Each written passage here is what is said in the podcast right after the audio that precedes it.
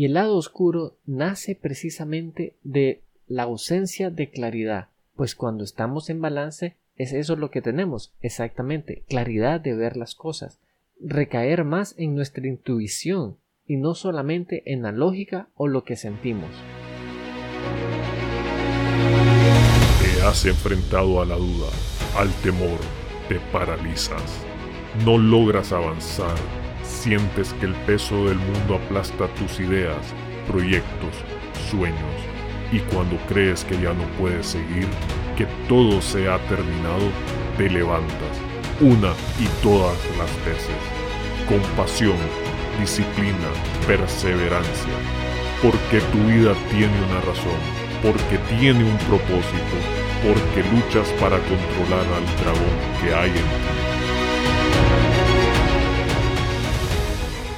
Bienvenidos a otro episodio del Dragón en ti. Si no has cumplido tus sueños, buscas inspiración o simplemente retomar el control de tu vida, este es el podcast para ti, ya que aquí nos dedicamos a inspirar a aquellos que están muertos en vida y recobrar su camino hacia su destino. Y una de las maneras que nos gusta hacerlo es trayéndoles historias, anécdotas y algún pensamiento que ayude a despertar la conciencia, pues es a través de la conciencia que logramos retomar el control de nuestras vidas y convertirnos creadores de nuestro destino. Hemos pasado algunos episodios hablando sobre el miedo, sobre los pensamientos, sobre las creencias y cómo éstas influyen en nuestras vidas. Hemos reconocido que existe un mecanismo de defensa que logramos poco a poco irlo identificando cómo él afecta nuestras vidas. En algunos momentos trata de hacer el bien, pero a través de ese querer hacerlo nos obstruye y nos llena de sufrimiento. A lo largo de las pláticas podemos ir observando un patrón que tiene que ver precisamente con ese mecanismo de defensa, al cual en algún momento yo lo he llamado el dragón. Sin embargo, cada quien en historia lo ha reconocido de distintas maneras. Lo importante es saber que existe y qué podemos hacer para no dejarnos vencer por él. Y no significa que sea algo malo, todo lo contrario, son solamente mecanismos evolutivos que hemos recogido a lo largo de la historia para qué, para poder sobrevivir, pero estos mecanismos de alguna manera se han quedado en el pasado. Pero a medida que vamos tomando conciencia podemos ver que podemos vivir nuestras vidas de otra manera. Y de eso se trata, poder entender que existe algo más allá de nuestra vida mundana y el sufrimiento que tenemos al eh, perseguir esas cosas que creemos que nos dan seguridad. Y aquí me lleva a la siguiente pregunta.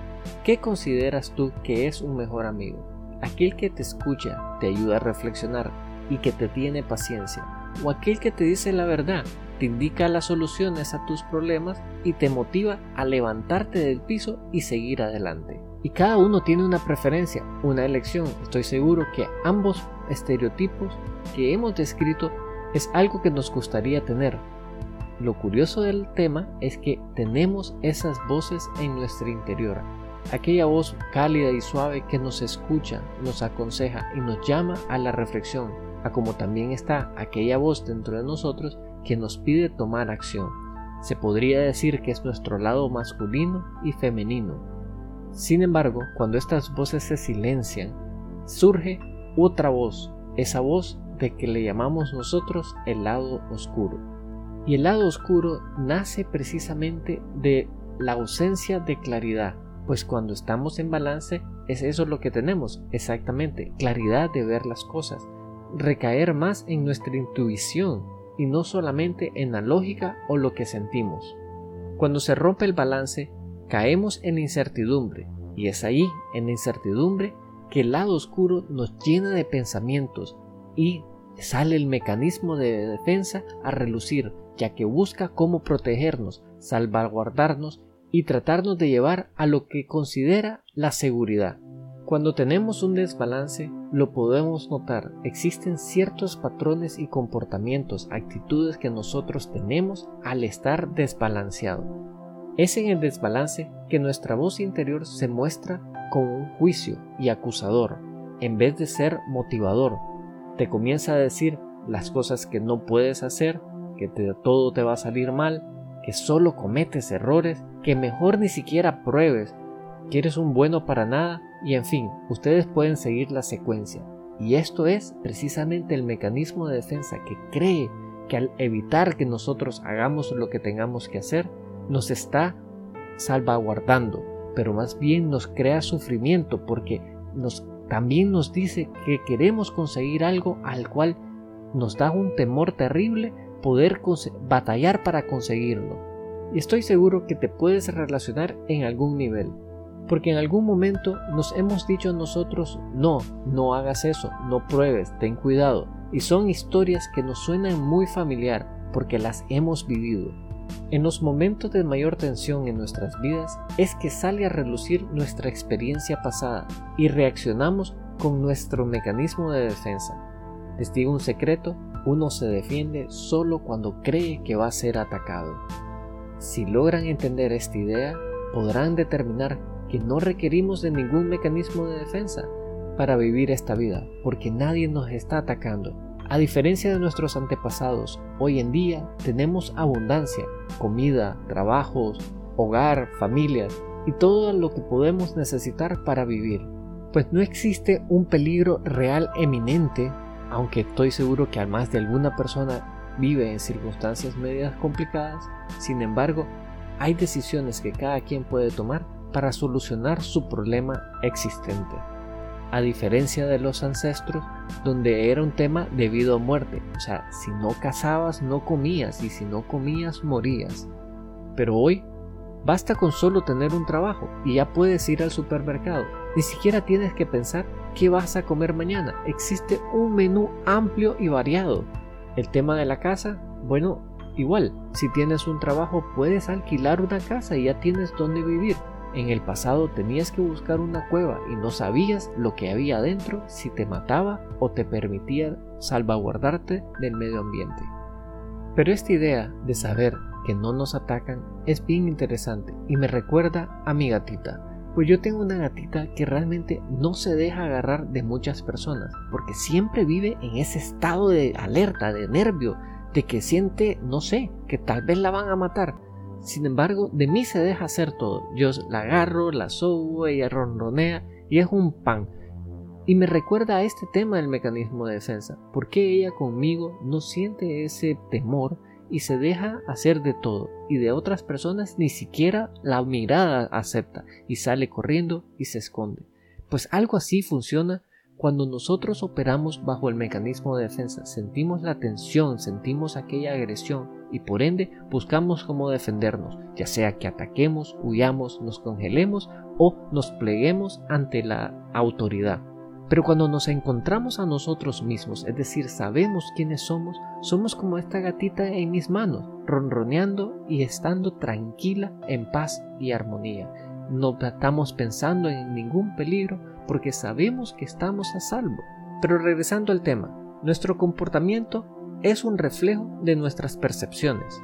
Y ahí quiero hacer una pequeña pausa, pues son las percepciones las que comienzan a alimentar nuestros pensamientos, que a la vez se alimentan de nuestras creencias. Es como cuando hemos tenido un argumento con una persona en nuestro pasado y la vemos venir caminando en el pasillo y con solo verle la cara automáticamente nos decimos Ahí viene este con espada desenvainada. Seguro me va a refrescar algún error, alguna cosa, o se viene a burlar, dependiendo lo que hemos vivido en nuestro pasado. Y así nos pasa realmente. A veces, sin que ocurran las cosas, automáticamente en nuestra cabeza ya pintamos una historia. Y tal vez la persona pasa sin vernos o voltearnos a ver o sin decirnos absolutamente nada. Pero ya nosotros hemos creado toda una novela alrededor de un tema. Y esto me recuerda a una historia que recientemente escuché. No puedo repetir exactamente los hechos ni tampoco mencionar a las personas involucradas, pero para ayudar a entender un poco el tema creo que vale la pena reproducirla de otra manera.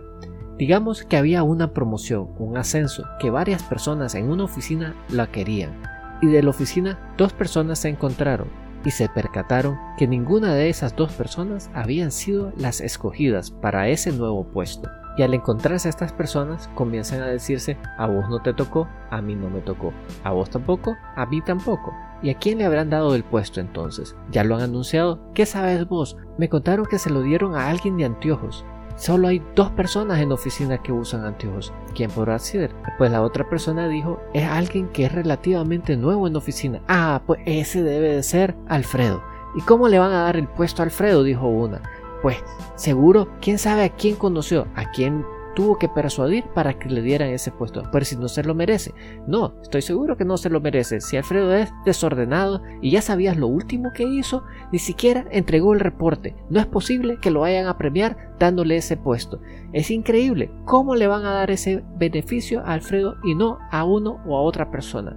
Hay que averiguar, es que eso es un tropo enrollado. Algo tuvo que haber pasado para que le dieran esa promoción a él. Es que no puede ser es que vos no sabías que él ni siquiera había aplicado. ¿Cómo así? Él mismo me contó que ni siquiera se había percatado. Y entonces, ¿cómo es posible que le den el puesto a él? Si a vos te digo que ni siquiera aplicó.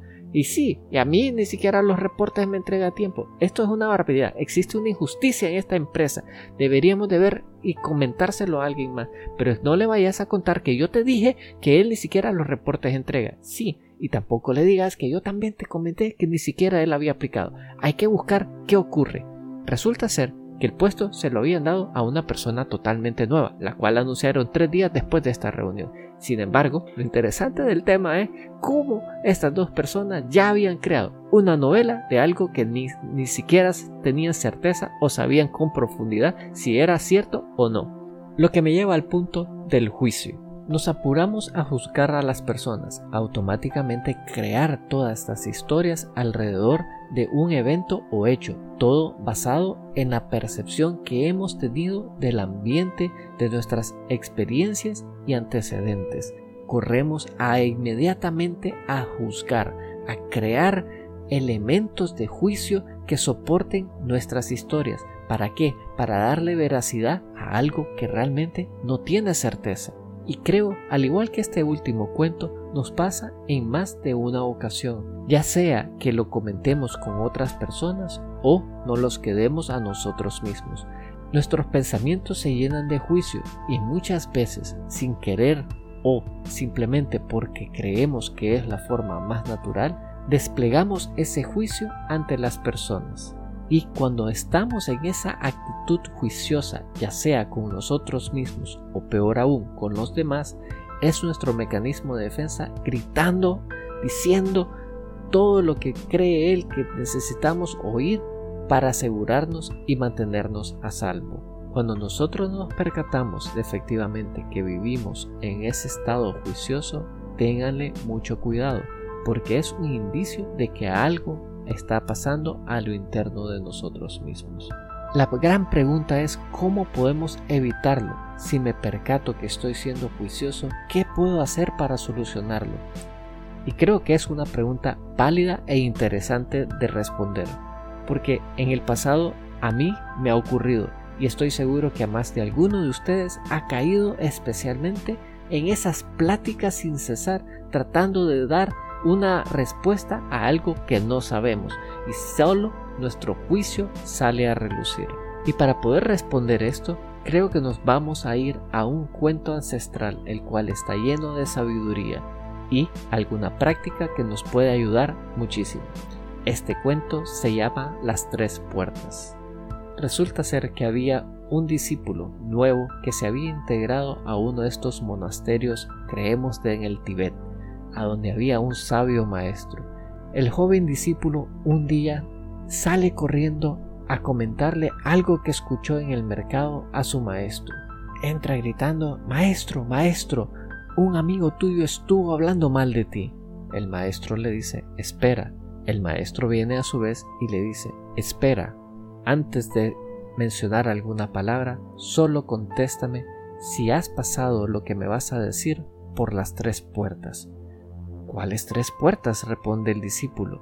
Ah, permíteme ilustrarte. La primera puerta es la verdad. ¿Estás seguro que es totalmente cierto lo que me vas a decir? El discípulo responde, la verdad, no. Yo lo escuché de alguien que lo mencionó en el mercado. Ah, le dice el maestro. Muy bien, pues por lo menos dime que lo has pasado por la segunda puerta, la cual es la bondad. ¿Cómo la bondad? le dice el discípulo. Mmm, responde el maestro. ¿Lo que me quieres decir es algo bueno para mí? La verdad es que no, le dice el discípulo. Todo lo contrario, maestro. Por eso vengo urgido a contarte. Ya veo, pero dime por lo menos que lo has pasado por la puerta de la necesidad. ¿Es necesario que yo sepa lo que quieres contarme? La verdad es que no, no es necesario. Entonces le dijo el sabio maestro, ¿para qué te molestas en venir corriendo y contármelo? Creo que es un cuento que tiene varios elementos importantes, especialmente el tema de las tres puertas, que, que son la verdad, la bondad y la necesidad. Así que cuando nosotros tengamos estos pensamientos, hagamos igual que el maestro, pasémoslos por las tres puertas. Decidamos que si lo que están diciendo o vamos a decir nosotros es verdad, que nos consta, que sabemos que eso precisamente es así. Y más importante, digamos que si esta pasa la puerta de la bondad, es decir, realmente le va a servir a alguien escuchar lo que vamos a decir, y si no, también pregúntate si es necesario que es estrictamente requerido que la persona lo escuche. Si tomamos esto como una práctica, podremos ver que muchas veces nuestros cuentos y pensamientos los podremos apaciguar.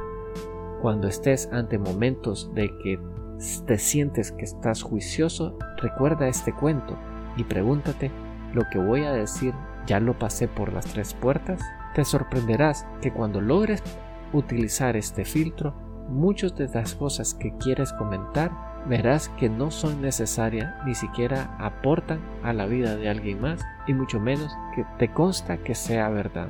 Es por esto que yo realmente me he limitado mucho a escuchar noticias, no porque no crea que sean verdad, sin embargo considero que muchas de ellas no son necesarias, por eso me limito el tiempo que uso o dedico para escuchar o ver noticias. Prefiero alimentar mi mente con otras cosas que estoy seguro realmente la nutren de conocimiento o más bien de ejercicios para elevar el nivel de conciencia. Igual podríamos decir de las redes sociales, cuando nos hemos vuelto adictos a consumir entretenimiento, que lo podemos hacer a través de TikTok, Instagram o inclusive YouTube, tomemos una pausa y pasémoslos por estos filtros. Digamos, ¿es necesario que dedique tanto tiempo a esto? ¿Me está ayudando? ¿Contribuye con mi vida? ¿O bien es realmente verdad todo lo que estoy escuchando? Lograremos reflexionar a lo interno y podremos tener la fuerza de voluntad para poner a un lado el dispositivo que nos está consumiendo nuestro tiempo tan vital para poder hacer otras cosas que son mucho más productivas en nuestras vidas. Sé que todos hemos sido juiciosos en algún momento. Es inevitable que en nuestro pasado nuestras mentes se hayan llenado de algún cuento muy parecido a alguno que les he contado el día de hoy. Nuestra mente nos lleva a estos lugares oscuros sin saberlo y se alimenta precisamente de ese temor y ese pánico de creer que no tenemos el control.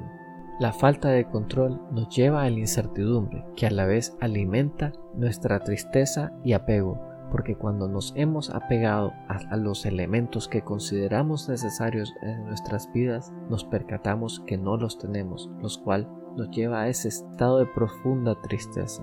Y es ahí donde yo les digo, amigos míos, que decidimos sufrir en esta vida en vez de percatarnos que tenemos todo para ser felices con lo que tenemos. Entonces, la próxima vez que te percates que estás siendo juicioso, haz primero el ejercicio. Pasa esos pensamientos por las tres puertas.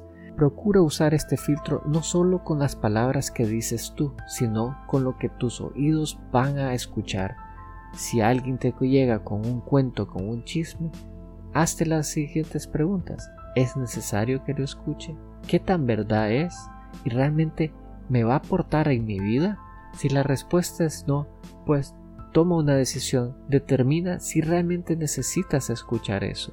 Así verás cómo no alimentas tu mente con más juicio y respondes juiciosamente. Es interesante que nosotros tomemos estas decisiones para vivir una vida más felices.